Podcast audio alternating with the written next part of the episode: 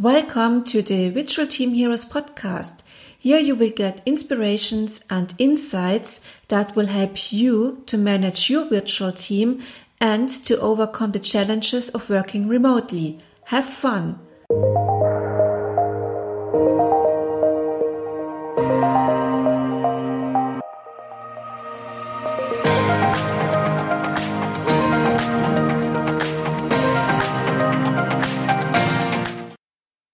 Welcome to another episode of the Virtual Team Heroes podcast. Today I talk with Angelique Slopp from Hello Monday Club about building great team cultures in virtual teams. Hi Angelique, I'm very happy to have you on this podcast today. Please first introduce yourself and describe what's behind the Hello Monday Club. Hi Nadine, thank you for having me on uh, on your podcast. It's really nice. Um, so my name is Angelique Slopp. I'm from the Netherlands. Um, I'm the founder of Hello Monday Club. And with Hello Monday Club, we support companies to transition to a flexible and effective human-centered virtual workspace. We are a boutique consultancy agency, and with our small team, we work for a uh, limited number of forward-thinking leaders in tech, mm-hmm. and we help them with transformation, transformational programs. Um, so I'm a strategist. I work. I used to work as an HR director, HR business partner in multinationals. Where was my main job to translate the business strategy into organization and people strategies. And basically, we still the same thing, but for a little bit smaller companies and very much from the perspective of the future of work. Um, so we look at what is a next generation organization. What would you need to create an organization that is successful today? Um, there are some um, so we, let go of traditional hr policies and ways of thinking but we are looking into help companies to guide them in the 20, 20th first century and create next generations organizations. So together we have uh, strategy people team and mm-hmm. and, uh, and people. And how big is your team at the moment uh, we are like with four or five consultants and coaches, and um, we have a group of brand ambassadors that help us with growing the brand and, and doing mouth to mouth marketing. Um, and other people really believing in remote working and the revolution, and that that really resonates with our mission. Um, so that is our voice and face outside. Um, and I have uh, like some people helping me internally for back office related uh, related things. Yeah, that sounds great. Yeah. And um, how do you support remote workers? What do you do, or what's your work? Can you yes, so describe it more? Yeah, we work for companies. So first of all, we look at the strategy of the company, and um, that could be very well be a remote strategy or part party strategy um, basically, if you are a virtual workplace um, and you do this effectively, you can still have an office. But if the office would burn down in the middle of the night, then the next morning it would be business as usual because people are are like everything that that you put in is is uh, is virtual. Um, so, for example, if you say, "How do you support remote workers?"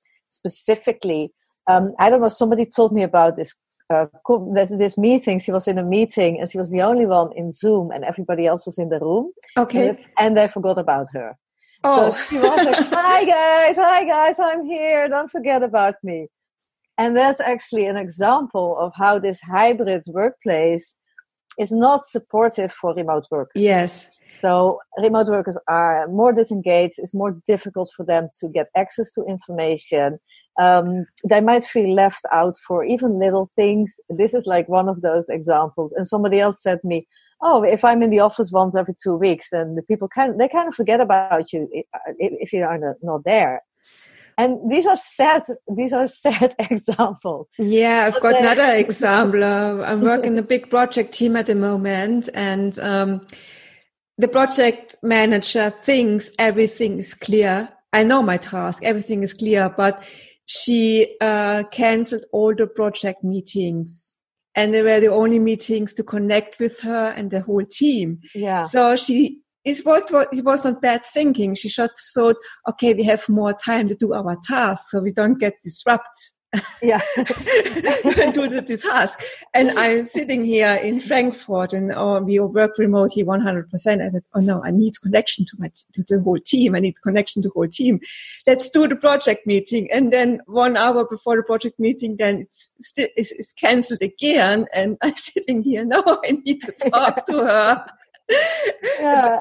even even I know all my tasks and what to do. It's uh, it's it's you have to connect with the people. Exactly. I had the same thing. People, yeah. I had the same thing with a client in Portugal, and I was setting up a project meeting with a team, four people in total. So it was me and three people from their organization, and they were office based. And I, I'm a remote consultant, and I tried to set up the project meeting, and then they were like, "No, no, no. So we'll have the project meeting, and then this one person will, you know, call you afterwards to tell you what's been decided."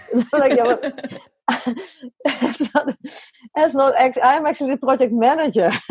I want you to to discuss this, and yeah. So it's like so many of those examples, and I think one of my friends who works as a remote consultant for startups, and she said it really well. She said everybody equal, nobody left out. Yes. And it's that's such a powerful phrase that I think it's it's one of the best phrases. Just it just it, it's it's the main thing and the hybrid organization that many uh, companies have where they have like partly office based structures management styles ways of thinking cultural uh, things that are uh, with the paradigm that work is takes place in the office if you still do that while you have remote workers and you already have a remote worker if your ceo is 50% of the time traveling or if you have an office in another location or you have some salespeople that are on the road and it's not they miss out. And to create for them like engagement and making sure that they are like also visible for their managers visible for their colleagues yes. um you it's it's better to go to this uh, a total virtual workspace it makes you also more agile as an organization because one of the best examples is organizations that are not being able to attract talents at the moment. So they have vacancies open for months. And that's very costly.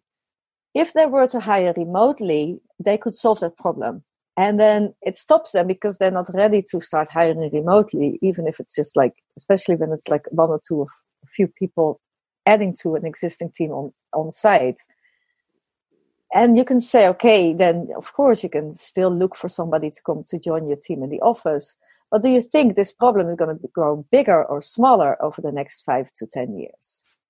It's actually going to go bigger. Yes. So it means if you start to transition to a virtual company now then you're probably one of the first in your industry. If you wait five years first of all, you lose a lot of money along the way, but you'll probably be one of the last in your industry to transition.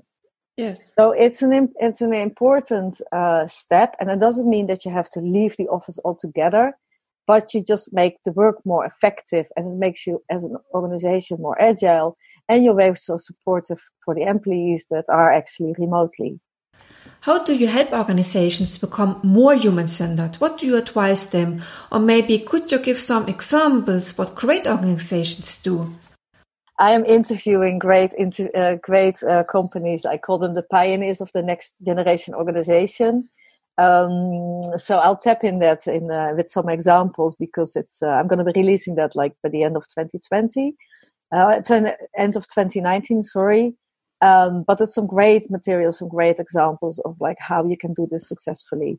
Um, and I think it's important also what you do with your podcast and in this interview series to make sure that people can learn yes. Uh, and that we don't have to like reinvent the wheel and or make costly mis- mistakes. Yeah just to spread the message and exactly. and repeat repeat repeat the things so that everybody will hopefully will understand it. Yeah no the thing is like okay let me go back to that. I think one of the things is that a lot of people a lot of companies they have an understanding. Um, people quite smart usually if they are like a ceo of a company.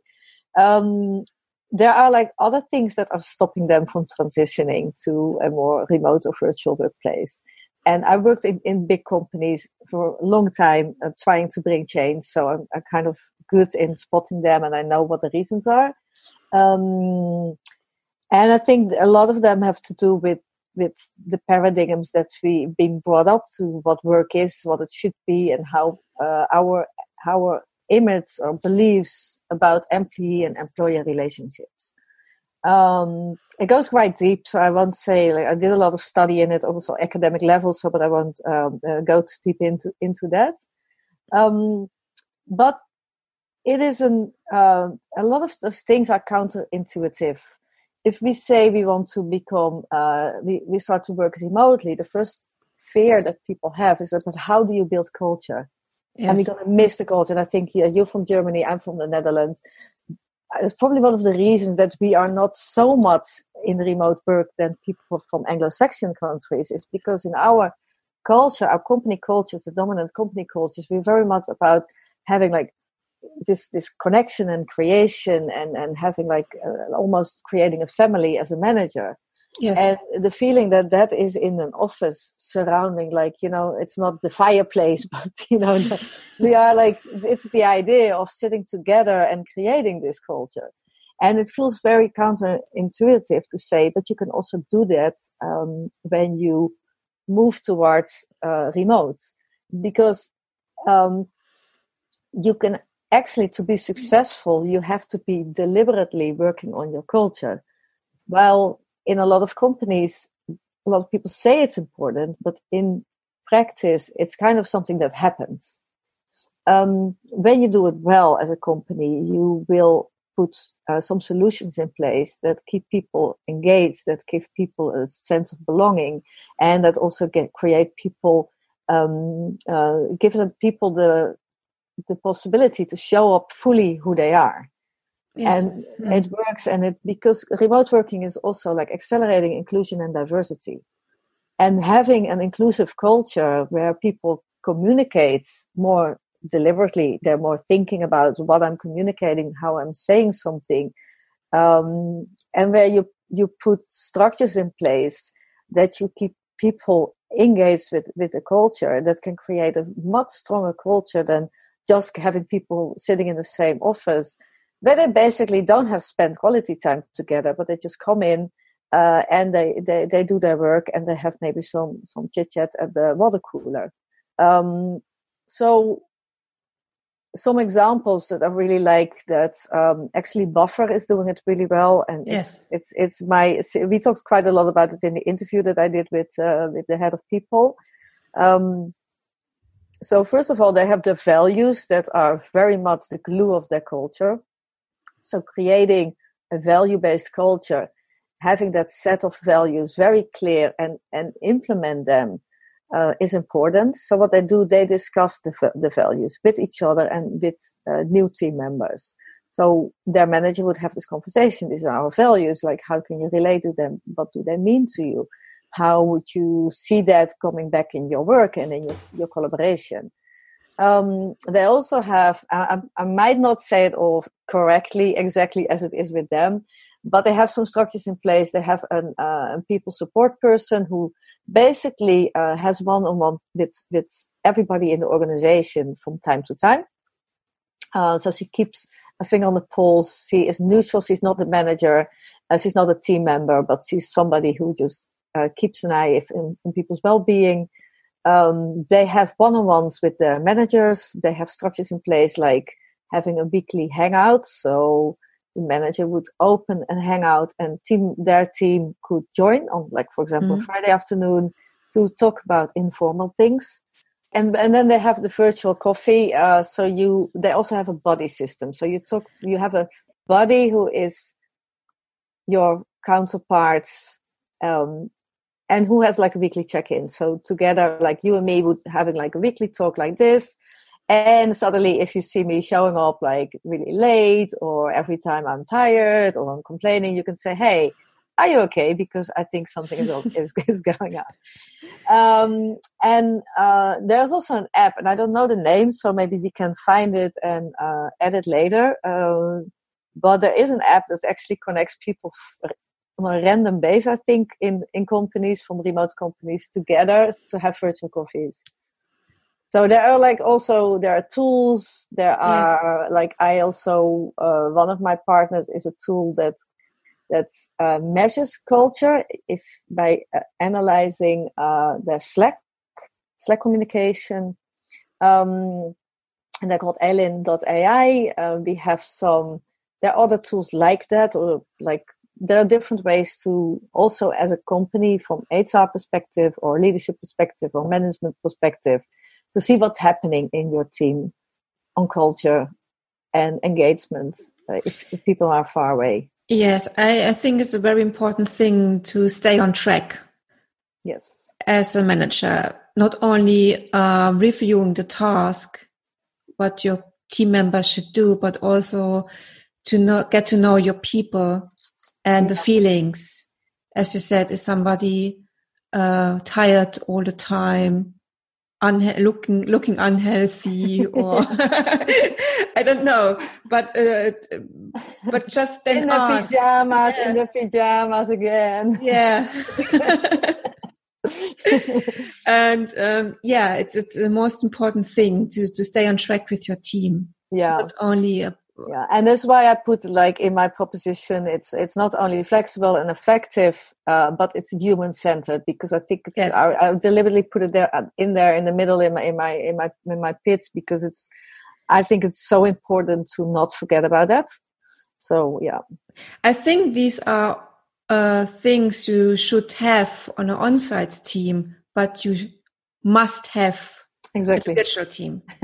yeah, the, I I like it so much because in my when I did my master thesis, it was about the most effective organizational context for innovative uh, innovative professionals that you see in a lot of tech companies, and all those things are important to have an effective team in in tech.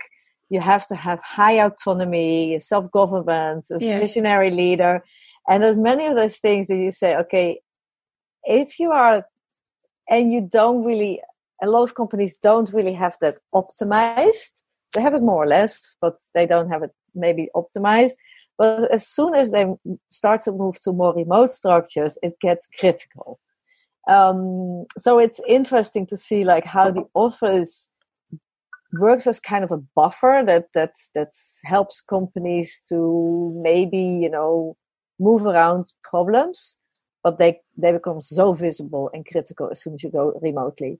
As even like things like a non-performing colleague in traditional companies, I've I've I did HR. I've seen a lot of companies where people were just sitting for years as underperforming.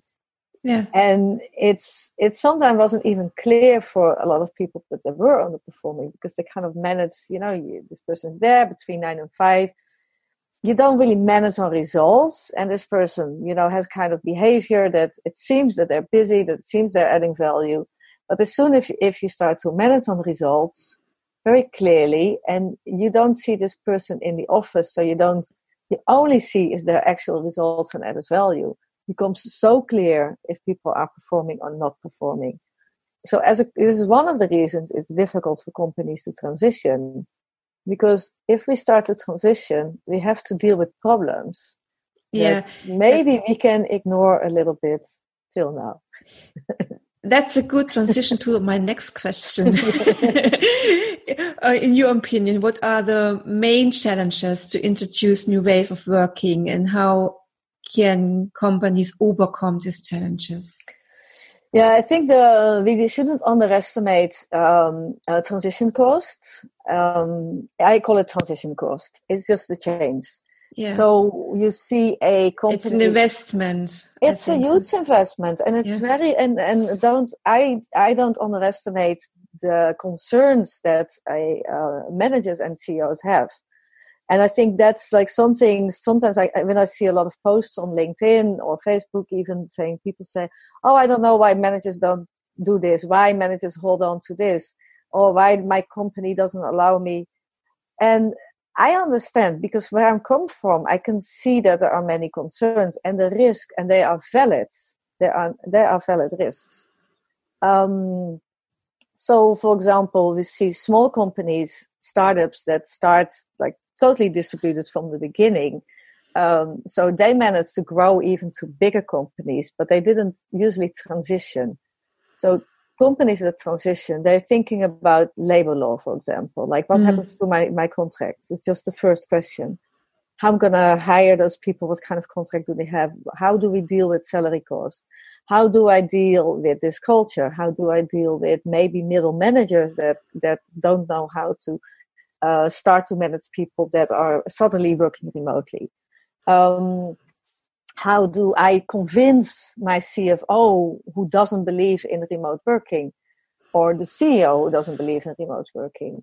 So we also have to understand that people have paradigms. And I don't know, I don't say they're right to stick with that, but I do say they have valid concerns and that we shouldn't underestimate the process that they have to go through and this is what something that I want to do because I think with my background and with my team, we we have actually uh, we have everything to help them with that, to think about their strategies and to to uh, identify their risks and concerns and come with the right solutions, come with a roadmap.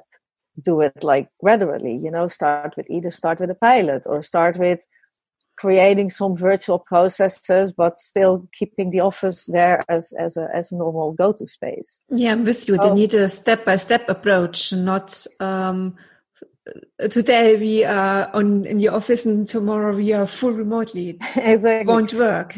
Oh, some companies did that, and that's really, really great. Uh, they're probably already more agile and more, you know, they probably had some things in place already that created that, that agile base that made them transition easier. But yeah and i think it's also for the remote worker because like let's say suddenly you know you are one or two people in a remote team that's been working together in an office for 10 years and then suddenly they hire you and then the examples we, we named before you know will be feeling left out. So i think we should for that success and and there's different ways because if if remote workers are not being able to perform as they because they don't get facilitated or yes. if companies feel that remote workers are that that's not working or there's no trust then they will be saying okay it's not working. We want everybody coming back to the office. I think for the whole movement we also have to be very considerate about the journey that that uh, companies need to go from to transition. Um, while again we also need to pressure them to make the transition so it's like uh, yeah it's like that two-way approach and i think that that's that sensitivity is an important one uh, because if you cannot step into a friend of mine who's a coach he said first you, you have to go to if you want to bring people to your planet first you have to go to their planet before you can bring them to your planet. So and that's something we, we shouldn't forget if we are uh, uh approaching companies or managers or your own manager uh, even your colleagues if you if you want to create more re- remote opportunities in your company? Great. Uh, many insights and examples. And uh, my last question would be what are your three takeaways for companies managers who are just uh, starting out working remotely? Maybe you can sum up what you or started out or um, yeah want to start out. Want to start. or maybe they're on different levels. now we identify yeah. companies on different levels. Or maybe what are three takeaways on different levels? yeah, I think um, first of all, I think they have to understand that it's not about tools and a work from home policy, because this is what I see a lot of people. You know, we get what kind of tools do we need? We want to go remotely. What kind of tools do we need? But yeah, it, this is for me. It's like what kind of what color do I paint the walls and what kind of lamp am I hanging? In my in my living room well i'm like you didn't even think about how the house should look you know? So it's like so i'm like you have to think like you're building a house you're building a different organization. You're not just changing the decorations in, in your in your company. Um, so you need to have a holistic approach looking at your beliefs as a leadership team. You have to create a vision knowing what you want to achieve where you want to go how it should look, what kind of problems this strategy is solving, and what kind of what is actually the return on investment that you're going to get.